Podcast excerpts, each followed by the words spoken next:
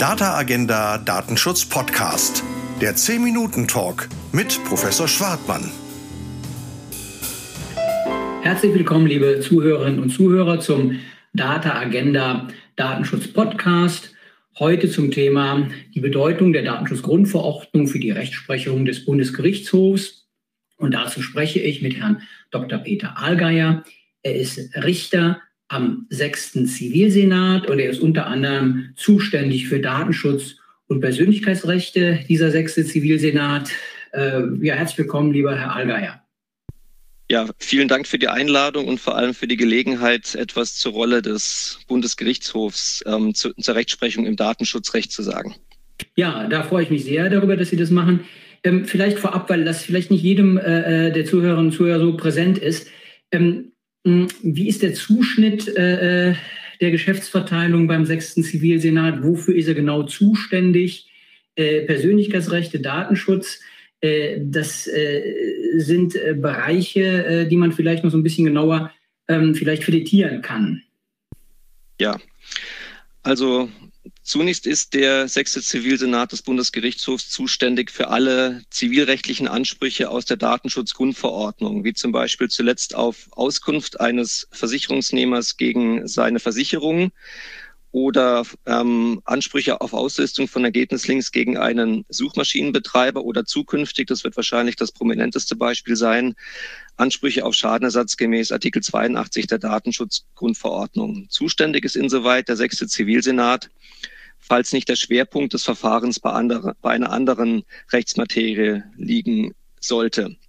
Jenseits dieser originär datenschutzrechtlichen Ansprüche oder Anspruchsgrundlagen kann sich allerdings auch die Frage stellen, ob Vorschriften der Datenschutzgrundverordnung zivilrechtliche Ansprüche ausschließen oder modifizieren. Das ist zum Beispiel ähm, in einer bekannten Entscheidung ähm, thematisiert worden anlässlich eines geltend gemachten Anspruchs von Erben auf Zugang zu dem Benutzerkonto eines sozialen Netzwerk, Netzwerks und der darin vorgehaltenen Kommunikationsinhalte, hat aber auch schon eine Rolle gespielt beim Auskunftsanspruch eines Treugebers als Mitgesellschafter einer Innengesellschaft bürgerlichen Rechts, der Namen und Anschriften von Mitgesellschaftern mitgeteilt bekommen wollte.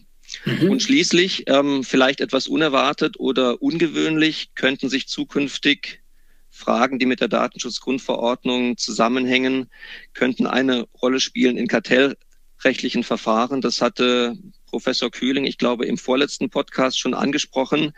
In dem Zusammenhang könnte insbesondere der neue Paragraph 19a des GWB eine Rolle spielen und auf diese Art und Weise dann Verfahren bis zum Bundesgerichtshof, genauer gesagt zum dortigen Kartellsenat bringen. Spannende Fragen äh, der, der, der Zuständigkeit. Ich würde mit Ihnen gerne thematisieren, das, was äh, den Datenschutzpraktiker in erster Linie beschäftigt. Ähm, äh, das sind Fragen des Schadensersatzes, äh, Artikel 82 der Datenschutzgrundverordnung. Das ist ein Thema, was, was sehr viele ähm, Datenschutzbeauftragte, Datenschutzjuristen bewegt. Und ähm, ein anderes Thema, was ich gerne äh, ansprechen würde, wäre ähm, das Recht am Bild.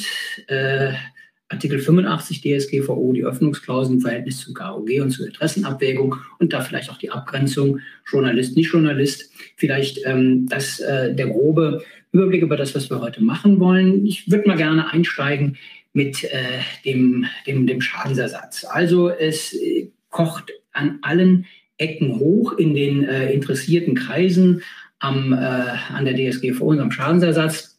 Wann, äh, wann ist ein Schaden ein Schaden? Also es hat jetzt kürzlich das Landgericht Bonn entschieden, warten auf einen Auskunftsanspruch von acht Monaten. Das ist kein Schaden. Der österreichische oberste Gerichtshof hat an den EuGH einen Fall vorgelegt, wo sich die Frage stellt, ob das vielleicht, vielleicht anders zu sehen ist. Das Bundesverfassungsgericht hat ähm, dem ähm, gesetzlichen Richter EuGH die Frage vorgelegt, ob eine einzelne Werbe-E-Mail, äh, für die die Ermächtigung nicht da ist, vielleicht ein Schaden sein könnte.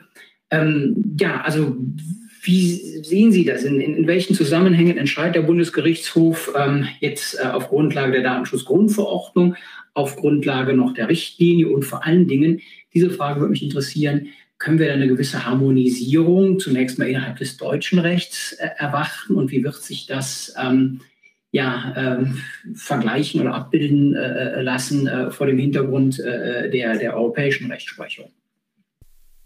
Ja, ähm, die Frage sind die Fälle, die vom Bundesgerichtshof entschieden werden durch Revisionsentscheidungen nach der Vorgängerrichtlinie oder jetzt nach der Datenschutzgrundverordnung zu entscheiden. Das hängt schlicht und einfach mit der zeitlichen Anwendungsbereich der jeweiligen Normen zusammen. Ähm, wir sind jetzt aber wohl endgültig ähm, in dem Bereich angekommen, wo es regelmäßig nur noch um die Datenschutzgrundverordnung gehen dürfte. Das heißt, die Themen kommen. Ähm, wir hatten bisher noch keine Entscheidung zum Entschädigungsanspruch nach Artikel 82 der Datenschutzgrundverordnung. Das wird aber alles, das wird aber aller Voraussicht nach eine Frage der Zeit sein. Der Verfahrensweg zu uns, der ist ähm, vorgezeichnet. Es sind entweder nicht Zulassungsbeschwerden gegen Berufungsurteile, wenn die entsprechenden Voraussetzungen vorliegen, wenn die Revision nicht zugelassen wurde oder auch jetzt speziell ähm, bezogen auf den Artikel 82 Datenschutzgrundverordnung ist davon auszugehen, dass die Berufungsgerichte verstärkt die Revision zulassen werden, eben weil die entsprechenden, weil die Beantwortung der entsprechenden Rechtsfragen vollkommen offen ist. Die Breite der diskutierten Themen ist ja, ist ja denkbar groß. Also von der Frage Rechtsmissbrauch, Geringfügigkeitsgrenze bis hin zu der Frage Bemessungskriterien. Wenn ein entsprechender Entschädigungsanspruch vorliegt, wird ja alles komplett auf den Prüfstand gestellt und mit auch sehr unterschiedlichen Ansichten ähm, diskutiert. Vor dem Hintergrund meine ich, dass die Entscheidung des Bundesverfassungsgerichts zum einen nicht überraschend ist und zum anderen aber auch nicht überbewertet werden sollte, weil sie nur zum Ausdruck bringt, dass, das häufig, dass es häufig um Fragen gehen wird, die von den nationalen Gerichten ohne vorherige Vorlage an den EuGH wohl nicht entschieden werden können. Und ich denke, das wird, eine, das wird ein Verfahrenslauf sein oder das werden verfahrensrechtliche Zwischenentscheidungen sein, bei den Instanzgerichten fakultativ, bei uns verpflichtend bindend, dass wir ohne Vorlage an den EuGH nicht zu einer endgültigen Entscheidung kommen werden. Also das heißt, ähm, ein rechtstreues äh, deutsches Obergericht, ähm, wie ähm, ja, es, es eigentlich äh, sein muss, also politische Fragen, datenschutzpolitische Fragen eben einfach nicht entscheiden, ähm, sondern dem gesetzlichen Richter vorlegen würden. Ähm, jetzt eine andere Frage, inwieweit führt denn die Geltung der Datenschutzgrundverordnung zu neuen Rechtsfragen oder zu neuen Antworten? Also der Schadensersatz äh, Fall, der hätte sich ja auch äh, vor der DSGVO stellen können. Aber jetzt stellt sich natürlich die Frage, naja, ähm, ist wegen 82 und seiner Nähe zum 83 ähm, denn jetzt was Neues eingetreten? Ist äh, die Rechtssituation anders? Ist möglicherweise ein, so, so machen das ja Landgerichte teilweise, ein Penalisierungsgedanke im Schadensersatz äh, mit dabei? Also das sind spannende Fragen, jetzt ganz konkret äh, vielleicht, aber auch insgesamt. Also was, was ändert sich äh, durch die Datenschutzgrundverordnung bei der Beantwortung von ähm, Rechtsfragen durch den Bundesgerichtshof? Neue Rechtsfragen werden sich insbesondere dort stellen, wo die Datenschutzgrundverordnung über die Vorgängerrichtlinie hinausgeht und ähm, originäre eigene Ansprüche ähm, formuliert.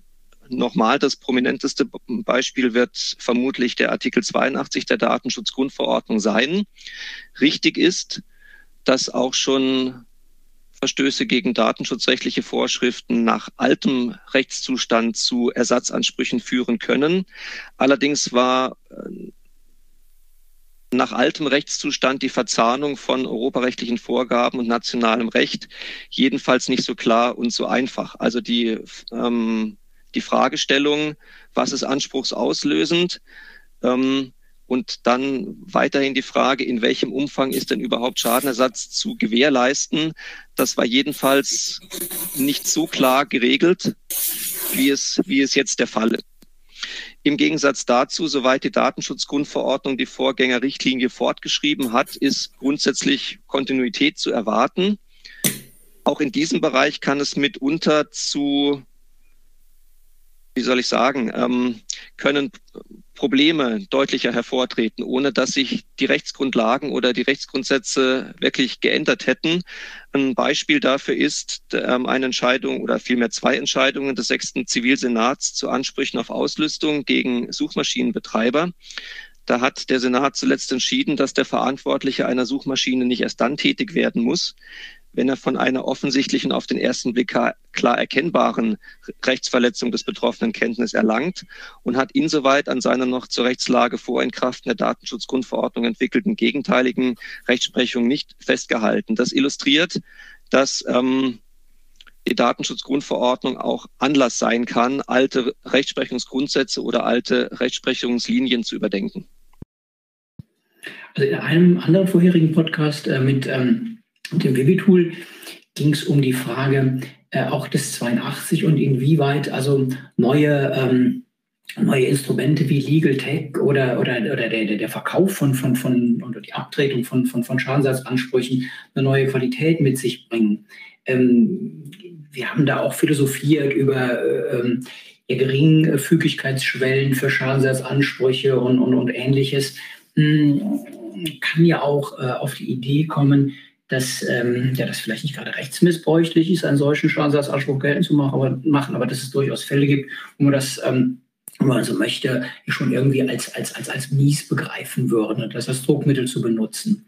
Ähm, gibt, gibt, kann, man, kann man dazu irgendwie äh, was sagen, diese, diese neuen äh, ja, Geschäftsmodelle in Anführungsstrichen, ähm, kann man die in irgendeiner Form äh, ja, bewerten, neutral betrachten muss man sie wahrscheinlich. Wie, wie wäre da Ihre Position?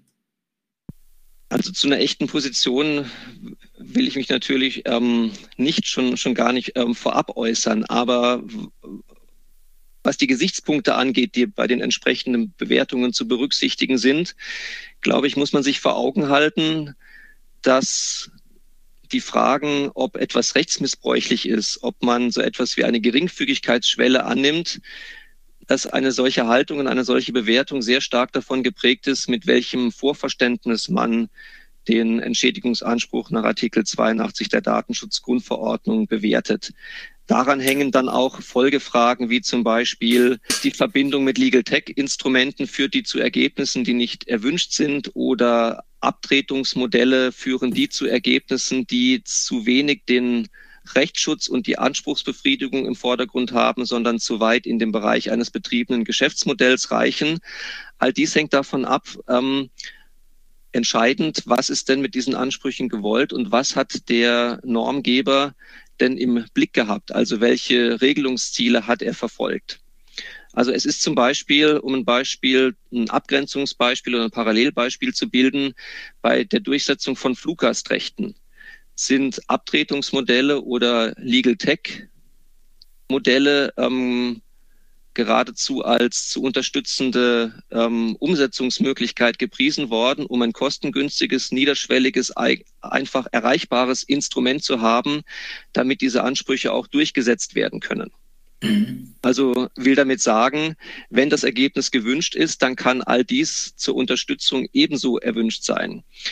Ähm, wenn man Grundsätze zugrunde legt, die die deutsche Rechtsprechung im Bereich ähm, der Entschädigung, also im Bereich der immateriellen Entschädigung ähm, bei Persönlichkeitsrechtsverletzungen zugrunde legt, dann ist unsere Grundhaltung, die nationale, jedenfalls in der Rechtsprechung von großer ähm, Zurückhaltung geprägt. Sprich, bei Persönlichkeitsrechtsverletzungen sind Geldentschädigungen die Ausnahme.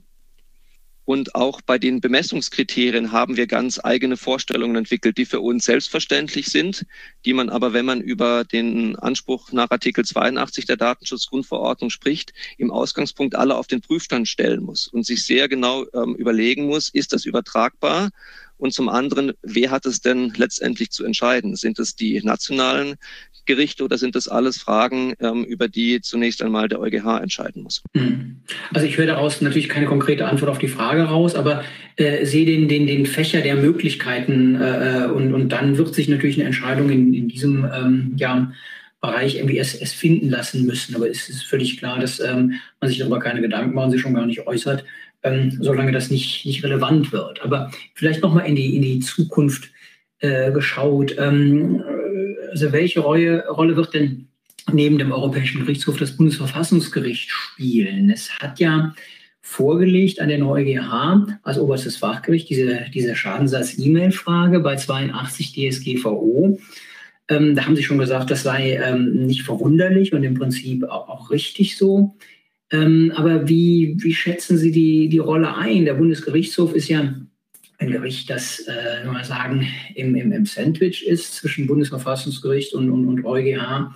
Äh, das äh, Bundesverfassungsgericht, aber das sieht man in bestimmten anderen Entscheidungen auch, ja durchaus ein, ein, ein politisch agierendes Gericht, ähnlich wie der Europäische Gerichtshof. Hm, sehen Sie da in irgendeiner Form ähm, ja, Verhältnis äh, sich abzeichnen oder kann man da gar nichts sagen? Es ist schwer zu prognostizieren, wie sich die Dinge entwickelt werden. Allerdings könnte es sein, dass der Beziehungsstatus komplizierter wird. Ähm, während der EuGH selbstverständlich und nicht in Frage ähm, gestellt zuständig dafür ist, ähm, sowohl die Datenschutzgrundverordnung wie auch die Grundrechtecharta, die für die Auslegung und Anwendung der Datenschutzgrundverordnung voraussichtlich von großer Bedeutung sein wird, ähm, auszulegen, über die Auslegungsfragen zu entscheiden, hat sich das Verfassungsgericht früher darauf beschränkt, die Fachgerichte daraufhin zu kontrollieren, ob sie ihrer Vorlagepflicht nachkommen. Das ähm, der Regelungsmechanismus war, die oder der Tran Transmissionsriemen ist der ist der Anspruch auf den gesetzlichen Richter. Mittlerweile hat das Bundesverfassungsgericht zunächst der erste Senat in der Entscheidung Recht auf Vergessen 2 mittlerweile bestätigt durch einen Beschluss des zweiten Senats des Bundesverfassungsgerichts entschieden, dass man auch zum Verfassungsgericht unmittelbar eine Verletzung der Grundrechtecharta beanstanden kann. Ähm, es bleibt abzuwarten, wie sich das auswirkt. Das kann eher eine zusätzliche Überprüfungsinstanz sein. Es kann aber natürlich auch sein, dass sich im Rahmen der daran anknüpfenden Entscheidungspraxis des Verfassungsgerichts sich eigene Akzentuierungen entwickeln werden oder dass es Entscheidungen gibt, die als eigene Akzentuierung wahrgenommen wird, die dann von den Parteien entsprechend angeführt werden und mit denen wir uns dann argumentativ auseinandersetzen müssten. Mhm. Das würde insbesondere dann schwierig oder kompliziert werden, ähm, wenn nicht auszuschließen wäre oder wenn in Betracht käme, dass die Entscheidungen des EuGH und des Verfassungsgerichts jedenfalls nicht ohne weiteres in Übereinstimmung zu bringen ist. Das könnte schwierig werden. Ähm, hier könnten sich Auslegungs- und Verständnisprobleme ergeben, wenn es zwei, wenn man so will, Grundrechte Beschwerdegerichte gibt, ähm, die diese Kompetenz für sich in Anspruch nehmen.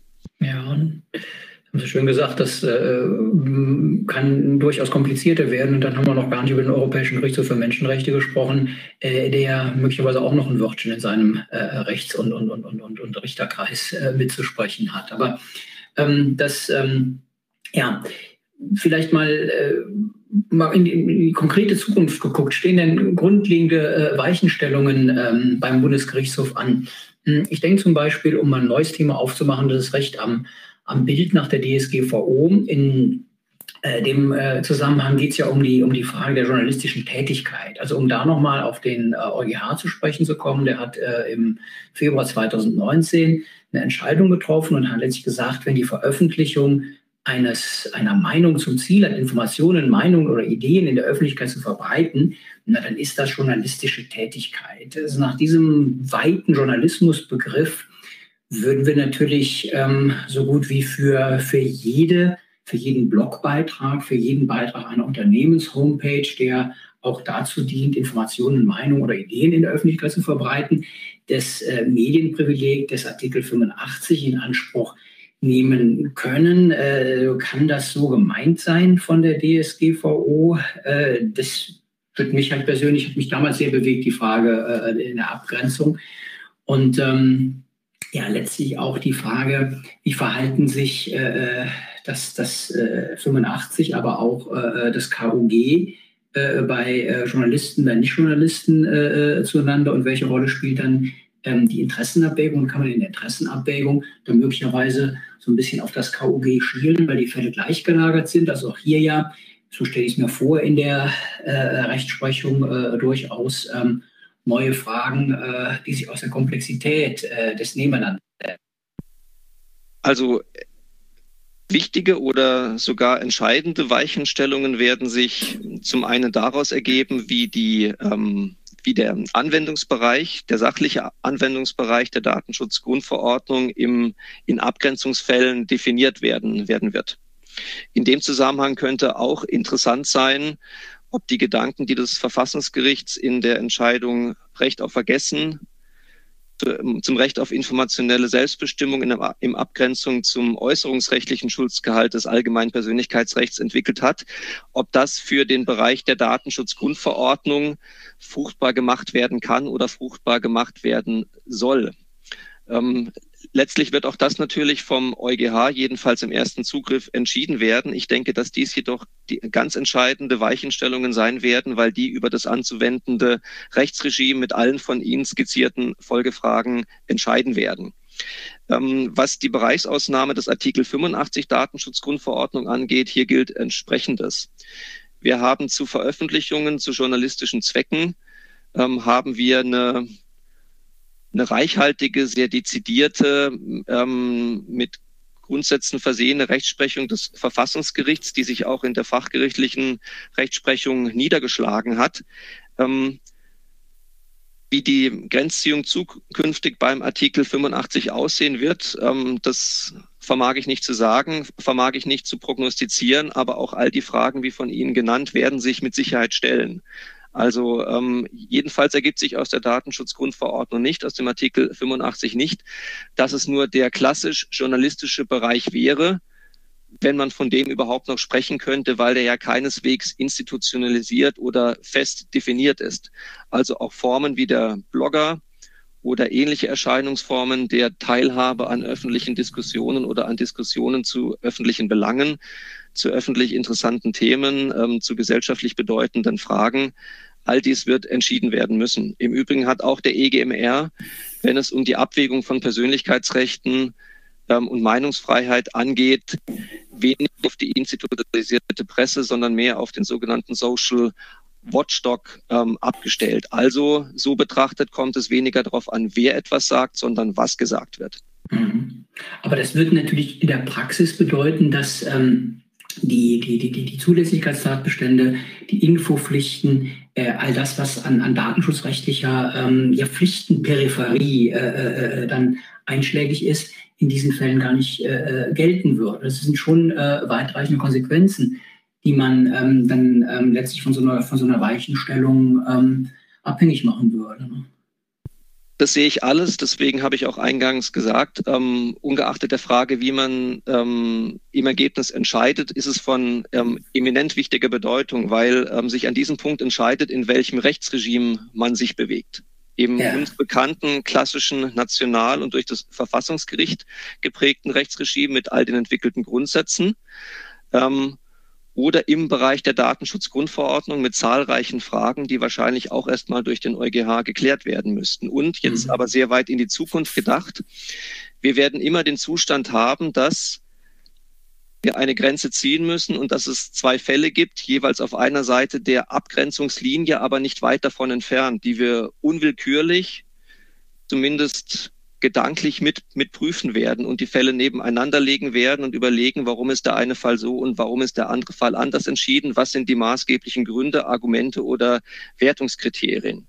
Das heißt, auch da wird sich die Frage stellen, lassen sich die Rechtsregime und lassen sich die Rechtsprechungslinien, lassen die sich vereinheitlichen, sodass das Ganze dann auch im Ergebnis ähm, überzeugend ist, auch wenn man nicht nur den Einzelfall betrachtet, sondern vor allem dann, wenn man die Einzelfälle vergleicht.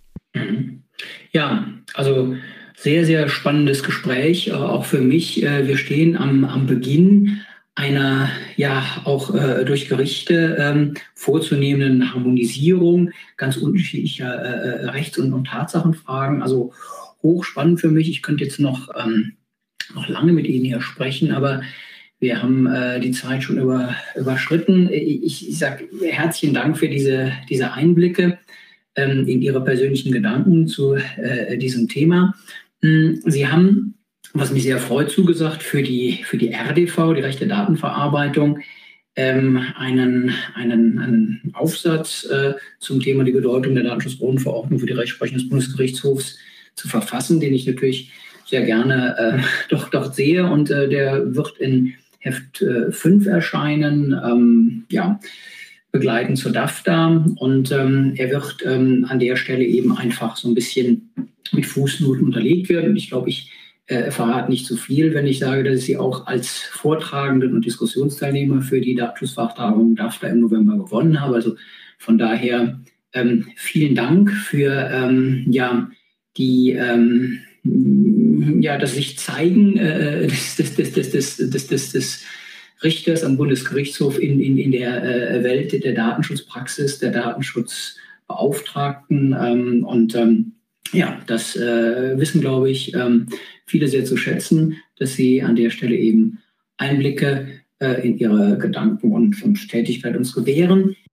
Und das war der Data Agenda Datenschutz Podcast, die Bedeutung der Datenschutzgrundverordnung für die Rechtsprechung des Bundesgerichtshofs mit Dr. Peter Ahlgeier, äh, Richter am 6. Zivilsenat des Bundesgerichtshofs. Vielen Dank. Ich danke. Das war der Data Agenda Datenschutz Podcast, der 10 Minuten Talk mit Professor Schwartmann.